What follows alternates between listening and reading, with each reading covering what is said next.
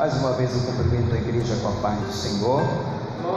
Deus. Nós começamos na quarta-feira, por uma direção do Espírito Santo, a falar sobre um tema que creio eu ser um tema muito pertinente para os nossos dias. Eu disse nesta quarta-feira que se passou que eu estava no trabalho eu ouvindo a rádio né, estava tocando em som ambiente e no momento do noticiário o jornalista trouxe uma informação e que eu confesso para os irmãos que no primeiro momento esta informação não me chamou tanta atenção. Mas quando eu cheguei aqui na igreja e que no decorrer do culto o Espírito Santo começou a falar através dos louvores, através das oportunidades dos irmãos que estavam sendo ministrados, Deus me trouxe à memória o que eu havia ouvido ali e nos deu uma direção, uma orientação para nós começarmos a falar com a igreja sobre este tema. E o tema é a depressão. Se nós pudéssemos dar um título a esta mensagem, a esta série de mensagens, seria como lidar com a depressão à luz das Escrituras. Como lidar com a depressão à luz das Escrituras.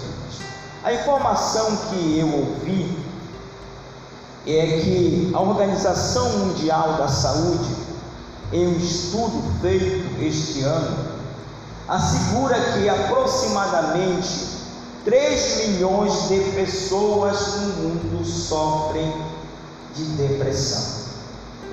E quando nós falamos disso, depressão, nós, como cristãos, claro, precisamos sim entender que Deus capacitou homens que estudaram, que se dedicaram aos estudos e que podem ajudar a entender a mente do homem, a chamada psique do homem.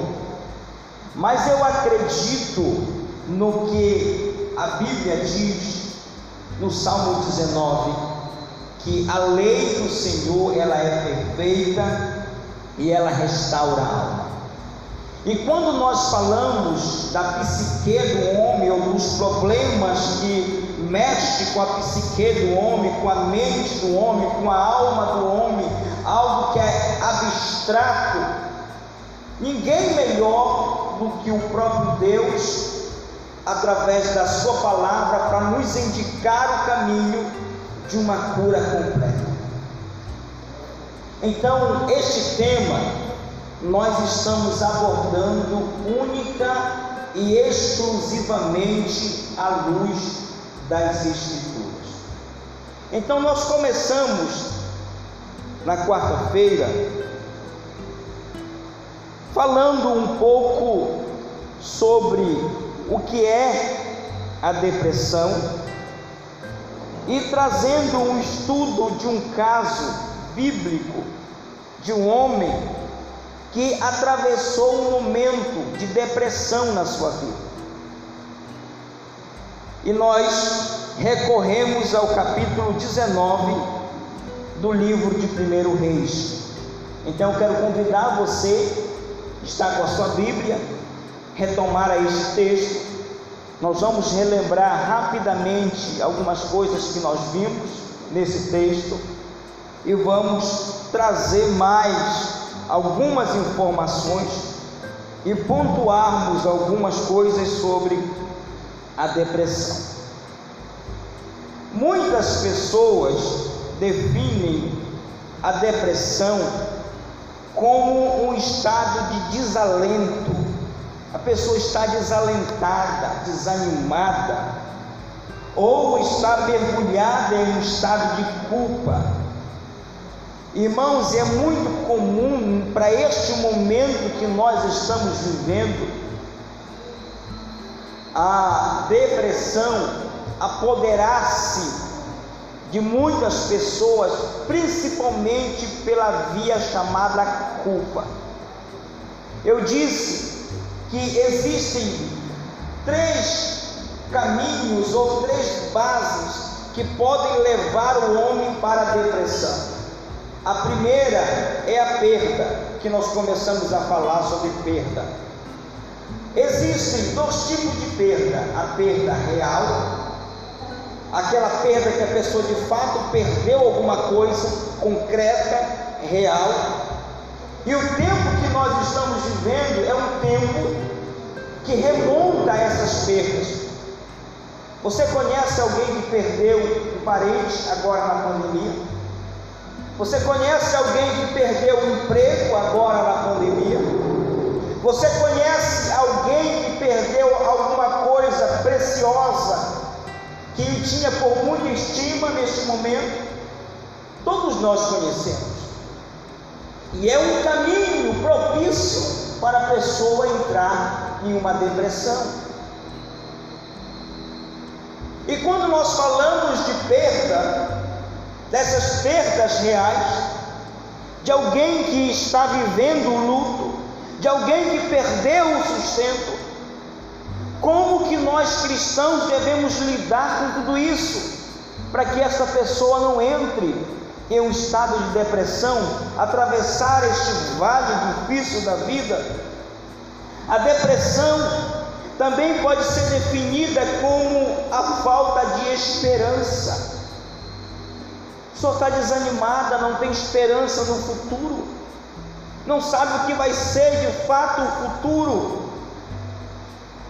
A depressão também, ela se manifesta com a interrupção das suas atividades, a pessoa simplesmente desiste de tudo, desiste da vida. Enfim, irmãos, a depressão é um mal real, é um mal do século, e nós, como cristãos, precisamos aprender a lidar à luz das Escrituras.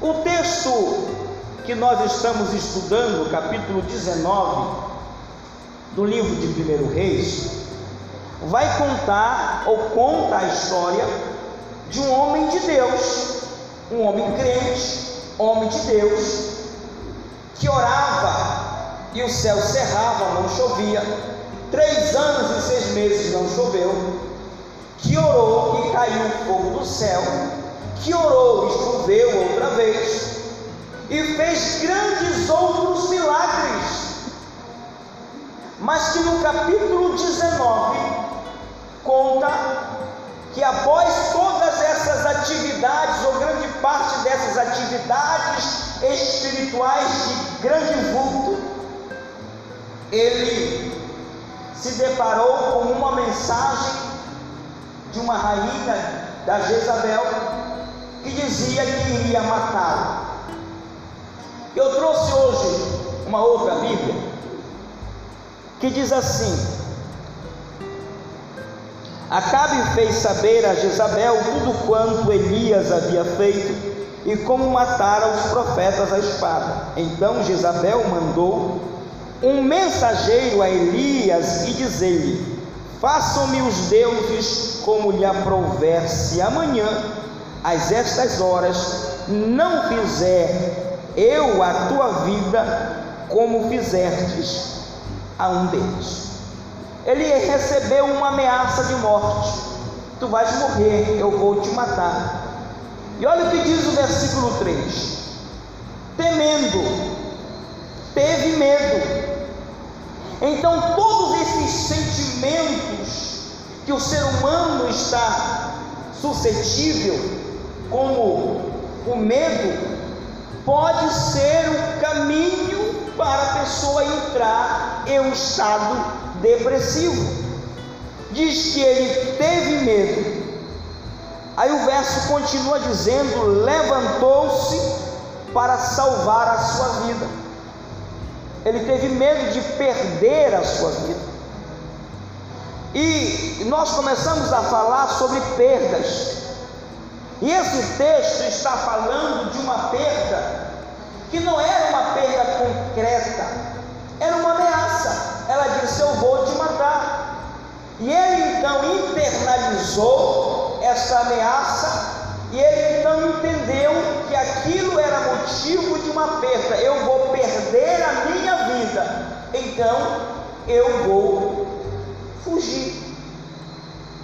Então, a pessoa que está debaixo deste jugo de depressão, algumas características que esse texto nos mostra. Então Elias levantou-se para salvar a sua vida e se foi, chegou a Beceba, que pertence a Judá, e ali deixou o seu moço. O que, que é isso? Deixou o seu moço. Uma pessoa depressiva, e dependendo do nível de depressão que ela está vivendo, ela se isola do contato e do convívio com outras pessoas. É o que nós chamamos de uma pessoa antissocial. Ela se isolou, Elias deixou o seu moço. Ele, porém, se foi para o deserto. Ele foi para o isolamento. O deserto é um lugar isolado. Ele foi para o isolamento. E ali então ele começou a pedir a sua morte. Então, como a depressão, dependendo do estado que a pessoa está, ela então começa a ver o mundo um mundo cinza, um mundo sem expectativa, um mundo sem esperança, e ela então começa a alimentar o sentimento de que a única forma de acabar com o seu sofrimento, sua tristeza, é tirar a sua própria vida ou pedindo que Deus lhe mate. Irmãos, quantas histórias você já ouviu de pessoas deprimidas que tiraram a sua própria vida. É um sofrimento e só sabe quem passa. No entanto, deixa eu deixar um alerta para você. Matar alguém é pecado? Sim ou não? Se uma pessoa matar outra pessoa e não se arrepender antes de morrer, para onde ela vai? Vai para o inferno. Então, se uma pessoa tira a sua própria vida, ela matou alguém, matou ela mesma. Deu tempo dela se arrepender? Para onde ela vai? Estou entendendo a seriedade do que é o assunto? Nós estamos dizendo que a depressão existe, que ela é um fato e que ela traz grande sofrimento para o homem, mas deixa eu te dizer que tirar a própria vida não vai ser a solução. Você lembra de uma pessoa que já passou por esta terra, uma pessoa de um caráter ruim, mal? Você conhece? Já ouviu falar em um homem chamado Saddam Hussein? Você ouviu chamar aquele lá que organizou lá a, a 11 de setembro? Bin Laden, já ouviu falar? Bom, eu não estou com isso querendo ser juiz de ninguém, mas se esses homens não se arrependeram, onde eles estão agora? Aí eu pergunto para você: você queria em algum momento da sua vida conviver com esses homens ruins, como Hitler, por exemplo? Não. Mas se uma pessoa que tira a sua própria vida, esses, esses homens não se arrependeram. Se a pessoa que tira a sua própria vida vai para o mesmo lugar que eles estão, sabe o que isso significa?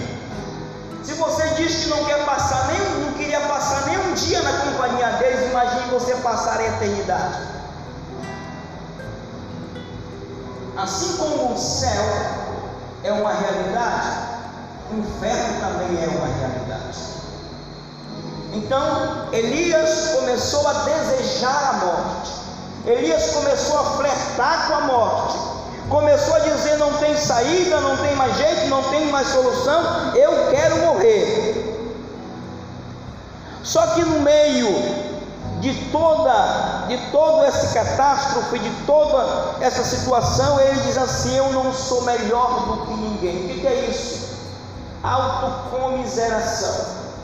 O que é comiseração? É pena. Sentir pena de alguém. E o autocomiserável é aquele que sente pena de si mesmo. Ai, coitadinho de mim. Eu vou morrer. Eu estou doente. Sabe aquela pessoa que sempre se coloca no lugar de vítima? Assim é um depressivo. Sempre se coloca no lugar de vítima. Ai, coitadinho de mim, estou morrendo. Coitadinho de mim, ninguém me visita. Coitadinho, sempre vai ser a vítima de toda a história. É isso que o texto está dizendo. Quando eu digo para você que a lei do Senhor é perfeita e ela restaura a alma, este texto aqui tem aproximadamente uns quatro mil anos que foi escrito e Deus já está descrevendo como que é as características de uma pessoa depressiva, autocomiserável. Mas nós vimos também que, mesmo no meio de toda esta catástrofe, no meio de todo este sentimento de medo, no meio de todo este sentimento de perda, é, de autocomiseração, vimos também que Elias simplesmente deitou debaixo da sombra de uma árvore e dormiu. Se uma pessoa está fugindo de alguém, você acha que ele vai dormir como ele dormiu? O que, é que a Bíblia está dizendo? Que uma pessoa em estado de depressão, ela tenta esquecer os seus problemas agarrado ao sono. Não tem força, não tem ânimo, nem para sair da cama. E a prova disso está que quando o anjo vem e toca Elias e diz: Levanta, come. Ele levantou, viu na sua cabeceira pão, água. Ele até comeu um pouquinho, mas fez o que de novo? Voltou a. Então o anjo disse: Levanta, come, porque o teu caminho é extremamente longo. Tu ainda tem uma longa caminhada pela frente. Então nós paramos aqui na quarta-feira e a partir daqui nós vamos começar hoje. E o que nós encerramos dizendo o seguinte para você: que mesmo que você ou qualquer outra pessoa atravesse em algum momento da sua vida este estado de tristeza de alma, este estado de desalento, este estado de autocomiseração, este estado de sonolência, Deus sempre vai prover livramento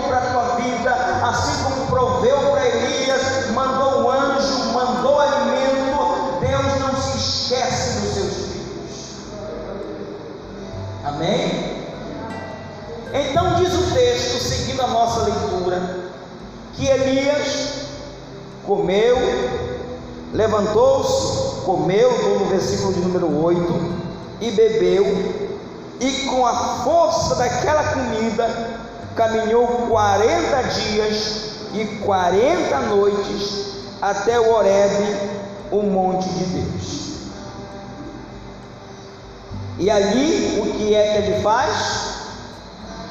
Ele entra numa caverna. Então observe aqui na leitura desse texto que é possível nós entendermos que a depressão ela pode ter níveis, ela pode subir uma pessoa deprimida, hoje ela pode estar ruim, mas amanhã ela pode estar bem, mas depois de amanhã ela pode estar pior do que ela estava no dia que ela estava ruim. É o que está acontecendo aqui com Elias. Ele caiu na depressão. Aí o anjo vem, alimenta, dá pão, dá água, diz: levanta, caminha, diz, e com a força daquela comida, ele caminhou 40 dias. Não diz que ele comeu e nem bebeu os 40 dias, mas diz que com a força daquela comida, ele levantou e andou que, é isso? É aquela fase em que a pessoa recebe uma palavra, que a pessoa recebe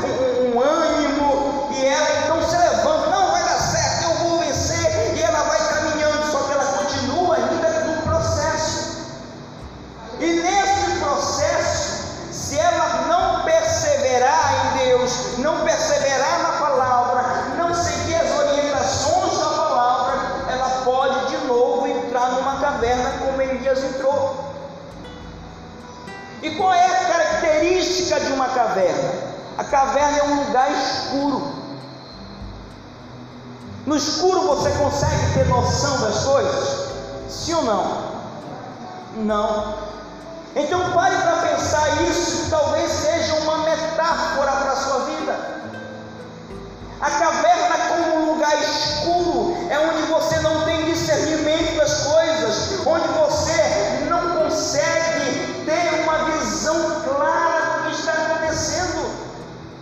Uma pessoa deprimida, o estado mental dela e de discernimento parece que é interrompido e ela perde a capacidade de discernir com clareza o que está acontecendo na sua volta. A caverna também é um lugar frio, um lugar escuro, um lugar frio, um lugar úmido, porque se, não, se o sol não entra, se não tem iluminação, claro que a umidade vai dar mofo, vai fazer com que aquele lugar seja um lugar frio. Agora vamos trazer para a nossa metáfora.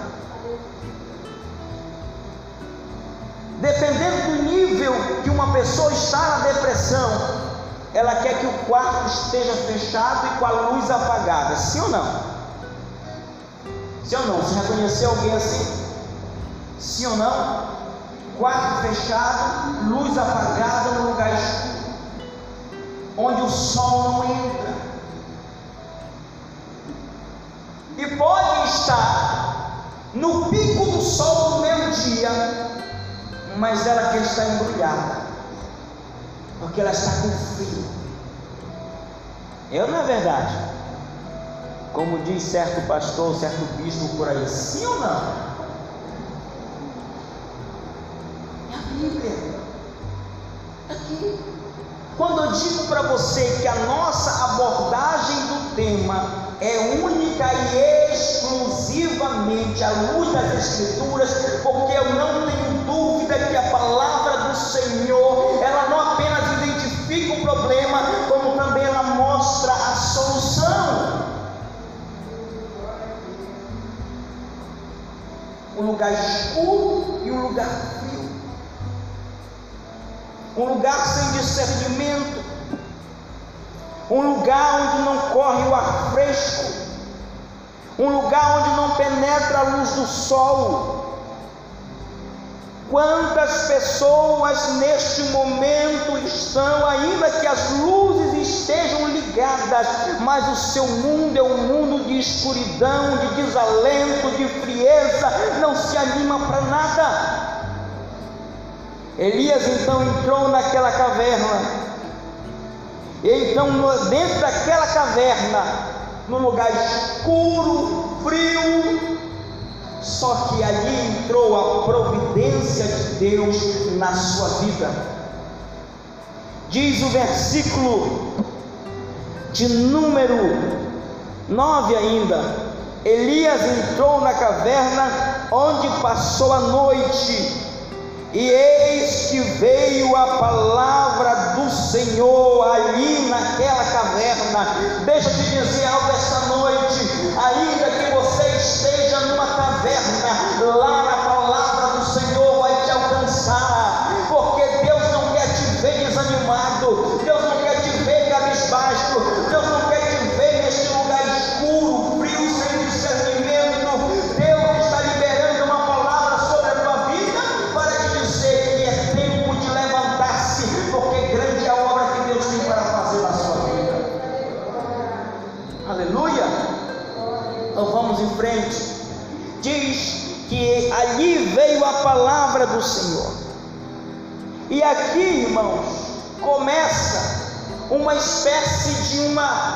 conversa.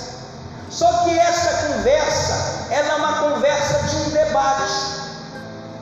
Não há concordância em tudo que se fala no debate, mas a, a pessoa apresenta as suas razões e a outra pessoa do outro lado contrapõe aquela razão. E a primeira pergunta de Deus para o profeta foi: O que fazes aqui, Elias? Em outras palavras, Deus está dizendo: Ei, o que aconteceu contigo? O que aconteceu contigo? E um dos métodos de cura de depressão ou de qualquer outro mal da alma é fazer pergunta. Eu só posso saber o que se passa com o aconselhado se eu perguntar para ele o que está acontecendo.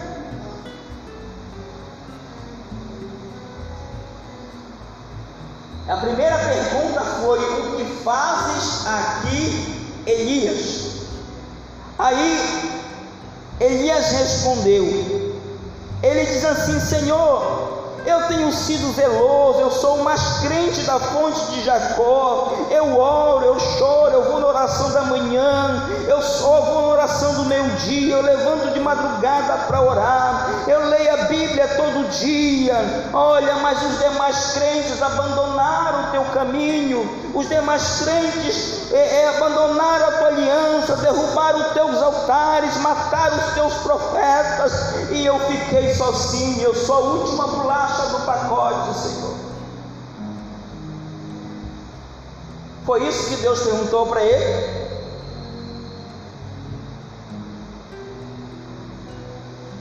Deus perguntou: o que você está fazendo aqui? Não o porquê você veio para cá. A pergunta não foi essa. A pergunta é: o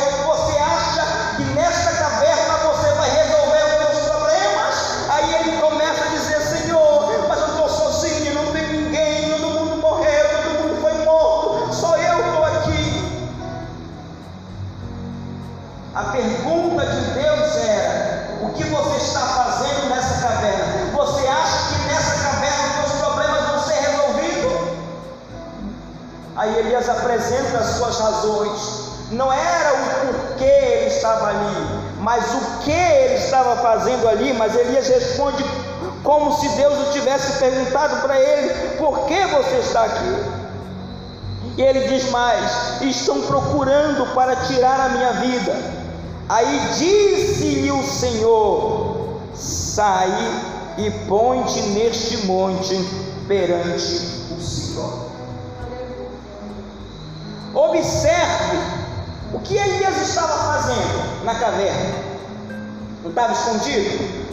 Fugindo? A palavra de Deus foi: sai da caverna. Caverna. Existe um método, e eu digo para você que eu fui muito agraciado por Deus de ter tido um mentor, digamos, vamos dizer assim, especialista, mas que ele era bom em lidar com depressivo, ele era.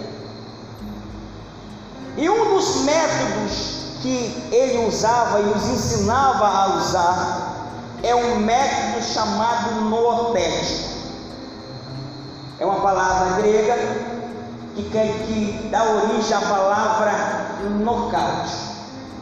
O que é um nocaute? Já viu uma luta de boxe? Ou uma luta de qualquer outro tipo de esporte que tenha esse contato?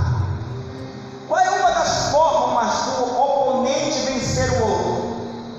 Não é desferindo-lhe um golpe ao ponto de levar o seu oponente, seu adversário ao nocaute? O que é um nocaute? O método nortético é o método do confronto. Deus poderia ter dito assim, ó oh, Elias, coitadinho de ti, está sozinho, né, meu filho? Mas quer te matar mesmo. Quem quer te matar, meu filho. Como é que você se sente a respeito disso?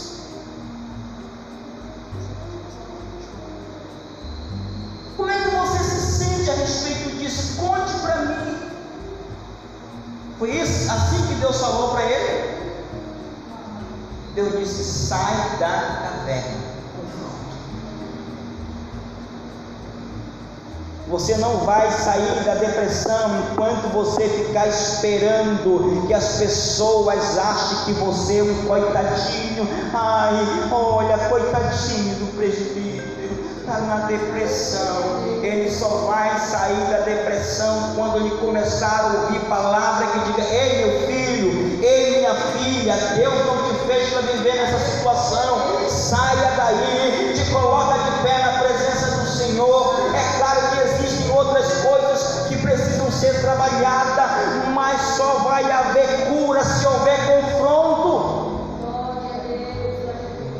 Eu falei com o Júlio César, quando eu cheguei aqui, falei, eu trouxe esse livro hoje aqui. Para quê? Isso aqui é o livro para me conversar com os obreiros.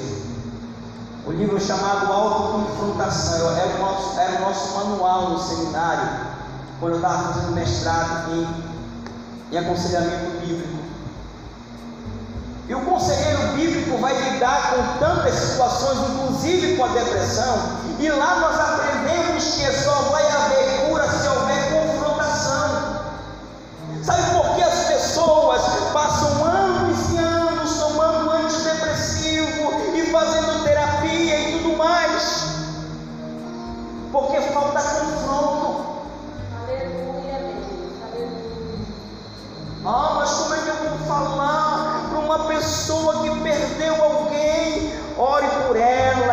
olha, meu filho, minha filha, você perdeu alguém, eu sei que dói, você vai viver o seu luto, mas você não vai passar a sua vida toda no luto.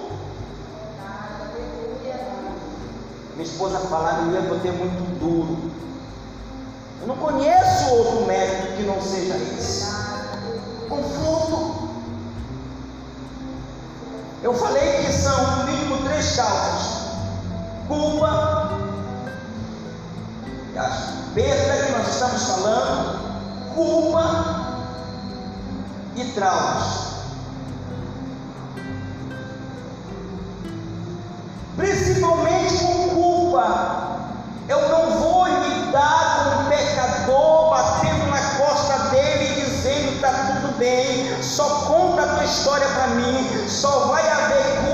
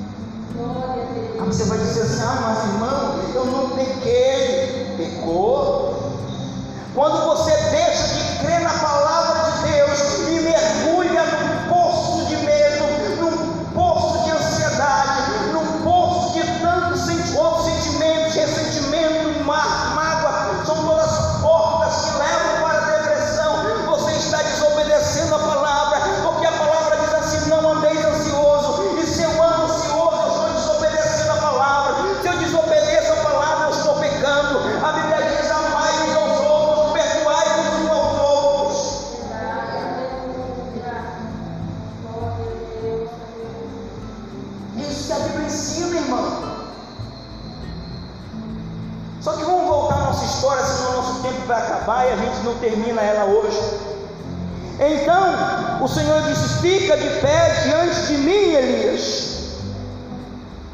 Aí diz o texto: E eis que passava o Senhor e um grande e forte vento fendia os montes, despedaçava as penhas diante do Senhor, porém o Senhor não estava no meio do vento.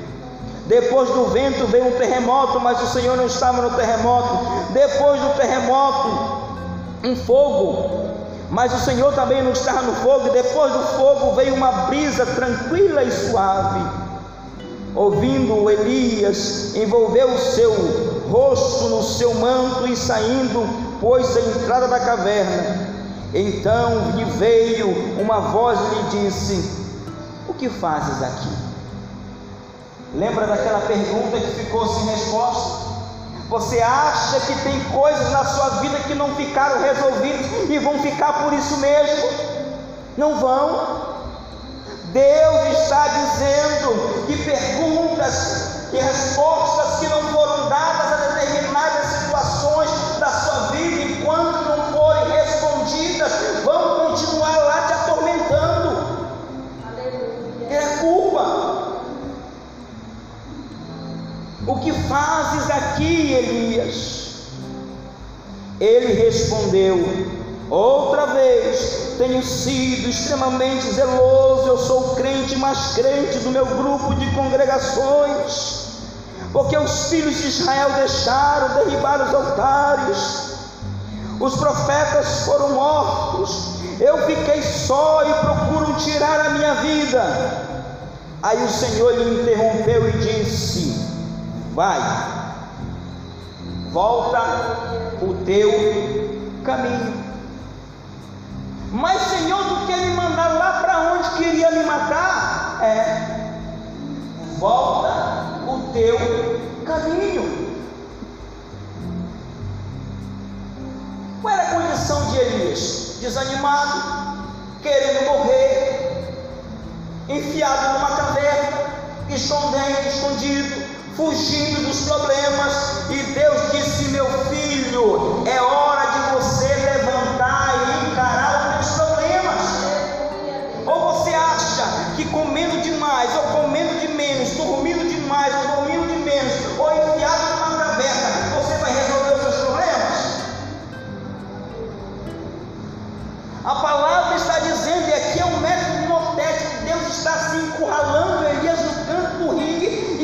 desferindo contra ele. Sopros assim, aqueles violentos, e dizendo assim: ó, se você quer saída para a tua vida, o caminho é esse, levanta, sai da caverna, volta, o teu ministério não acabou, a tua vida não acabou. O versículo 15 diz: Disse-lhe o Senhor, vai e volta o teu caminho para o deserto de Damasco, e, e chegando lá, unge Azael, rei sobre a Síria.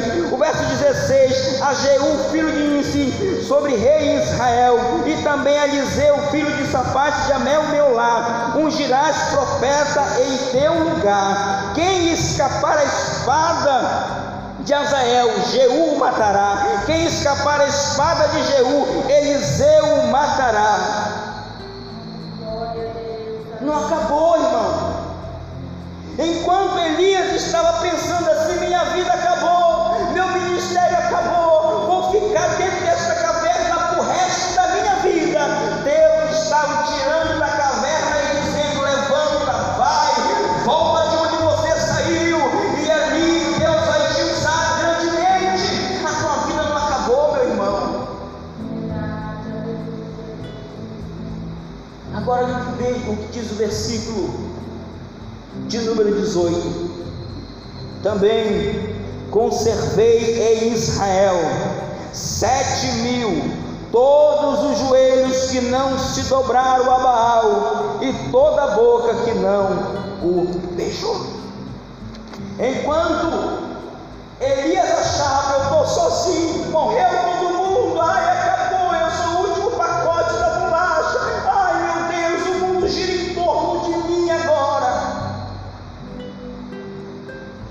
Me disse: Eu tenho sete mil joelhos que não se dobraram.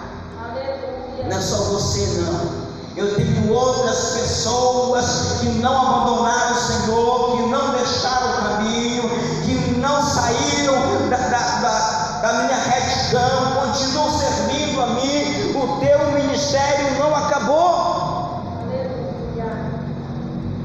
Quando eu digo para você que a Bíblia identifica um problema, mas também a Bíblia mostra a solução. Mostrou um homem crente, fiel a Deus, como ele mesmo disse, zeloso, mas que entrou num poço de depressão, que entrou num vale de escuridão. Mas mesmo neste vale de escuridão, Deus mandou anjos levar alimento fresco para o seu servo. Mesmo dentro daquela caverna, Deus o visitou e o confrontou,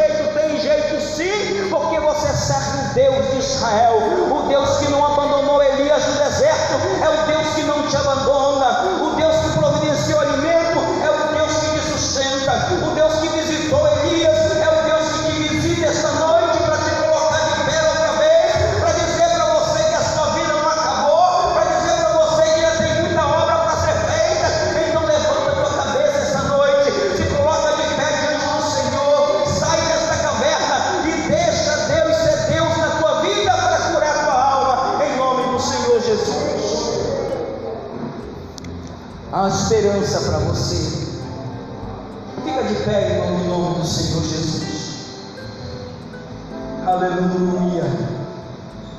Oh, fica de pé agora, levanta a tua voz. Levanta o teu clamor ao Senhor. Aleluia. Coloca a tua vida diante do Senhor. Talvez você tenha visto que esta palavra tocou a tua vida, tocou o teu coração. Deus quer completar a obra que Ele começou na tua vida. Quem sabe você estava desanimado, entrou aqui desanimado,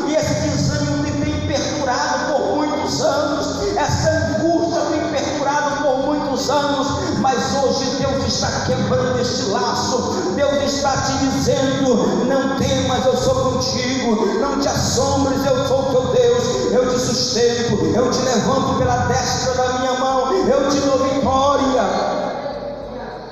Aleluia. Louvado seja o nome do Senhor Jesus. Oh Pai querido, nós queremos neste momento, Senhor, levantar a nossa voz em favor dos teus filhos. Cada um que neste momento, meu Pai, está clamando a Ti.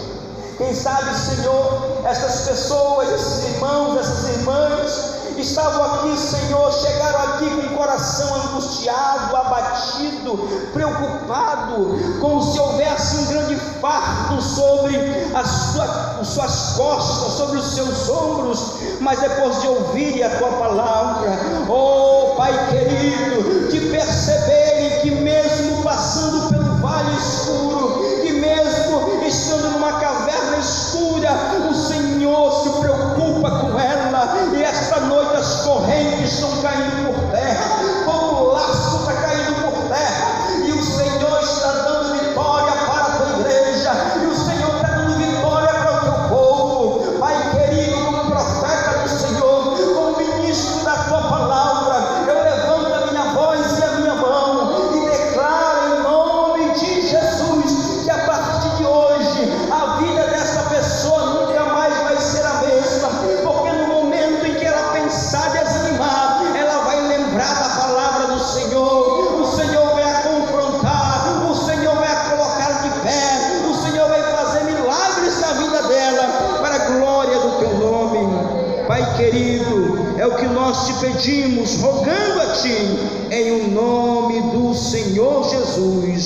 assim seja.